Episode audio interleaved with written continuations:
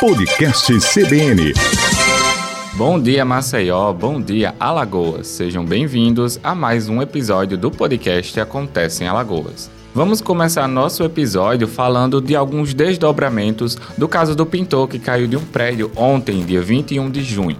Para você que não teve consciência do caso, um homem morreu após cair de um prédio de cinco andares no bairro da Santa Amélia, em Maceió.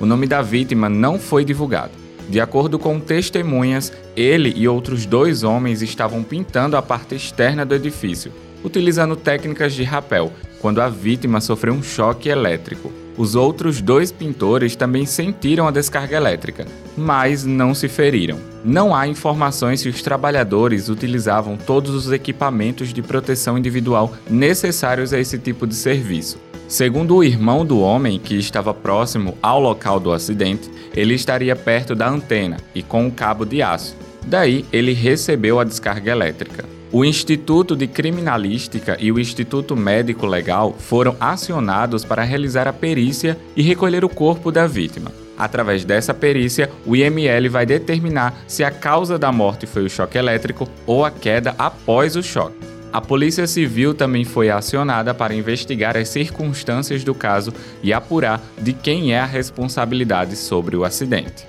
E chegamos ao desdobramento do caso. Isso porque auditores fiscais da Superintendência Regional do Trabalho em Alagoas embargaram a obra do prédio em que aconteceu o acidente. Segundo informações, dois auditores averiguaram o local do acidente e vão elaborar um relatório sobre o caso. Testemunhas contaram que o trabalhador não estava usando equipamento de proteção individual durante o acidente. O relatório sobre o acidente, elaborado pelos auditores fiscais do trabalho, também vai embasar uma investigação do Ministério Público do Trabalho. Segundo a Superintendência do Trabalho, Alagoas registrou 2.686 acidentes de trabalho em 2020. 15 desses trabalhadores morreram. O MPT tem uma cartilha que explica bem os cuidados que envolvem o trabalho em altura. E mais do que essencial, os cuidados com esse tipo de trabalho devem ser primordial. Mudando agora um pouco do assunto, um texto que está em tramitação pode não agradar alguns militares. Estou falando da proposta de emenda 21/21, que proíbem os militares da ativa de ocuparem cargos de natureza civil na administração pública, seja na União, nos estados, no Distrito Federal ou municípios. O texto em tramitação na Câmara dos Deputados acrescenta os dispositivos ao artigo 37. Atualmente, a Constituição não trata da presença de militares em cargos civis. A PEC determina que, para exercer esses cargos civis, o integrante das Forças Armadas, da Polícia Militar ou do Corpo de Bombeiros deverá afastar-se das atividades. Se contar menos de 10 anos de serviço ou no ato de posse, passará automaticamente para a inatividade. Se contar mais de 10 anos de serviço, as regras são similares às condições de elegibilidade dos militares previstas na Constituição. A autora da proposta foi a deputada Perpétua Almeida, do PCdoB. Segundo ela, o objetivo é também resguardar e defender as Forças Armadas e preservar o caráter da instituição permanente de Estado. Outros 184 parlamentares apoiaram a iniciativa. O mínimo necessário para a apresentação de uma PEC por qualquer deputado é de 171 assinaturas. Se houver o aval da Constituição e Justiça e da Cidadania, o texto será analisado por uma comissão especial quanto ao mérito e, se for aprovado, seguirá para o plenário, onde precisará ser votado em dois turnos. E as fake news continuam rolando pela internet. E agora, com o surgimento de alguns programas de ajuda financeira, os golpes estão mais frequentes circula em grupos do WhatsApp um link para uma possível consulta e solicitação de auxílio cesta básica oferecido pelo governo. A mensagem, como já era de se esperar, é falsa.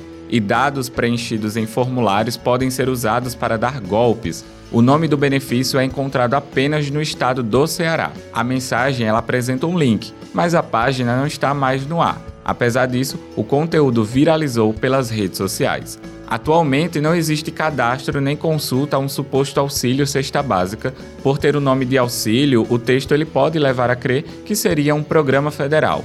Um benefício com o mesmo nome ele existe no estado do Ceará. No entanto, além de ser restrito aos próprios cearenses, o cadastro foi encerrado em junho.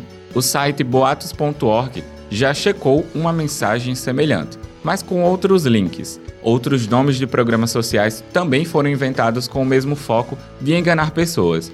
Os supostos cadastros para o Vale Gás e Merenda em Casa, por exemplo, também já realizaram e foram desmentidos pela editoria Alagoas Sem Fake. Com foco no combate à desinformação, a editoria Alagoas Sem Fake verifica todos os dias mensagens e conteúdos compartilhados principalmente em redes sociais, sobre assuntos relacionados ao novo coronavírus em Alagoas. O cidadão ele pode enviar mensagens, vídeos ou áudios a serem checados por meio do próprio WhatsApp.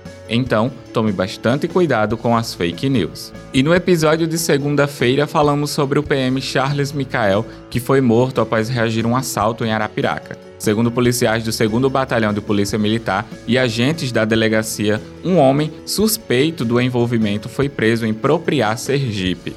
Na manhã do dia 20, o segundo BPM foi informado pelo Núcleo de Inteligência da Polícia Militar de Alagoas sobre um foragido da Justiça Alagoana, que estaria fugindo para o estado de São Paulo em um ônibus comercial que passaria pelo trecho sergipano da BR-101. De imediato, foi deflagrada uma operação conjunta envolvendo militares do 2 BPM e agentes da Delegacia de Propriar. Com base nas informações e fotografias enviadas pela PM alagoana, o suspeito foi identificado e detido.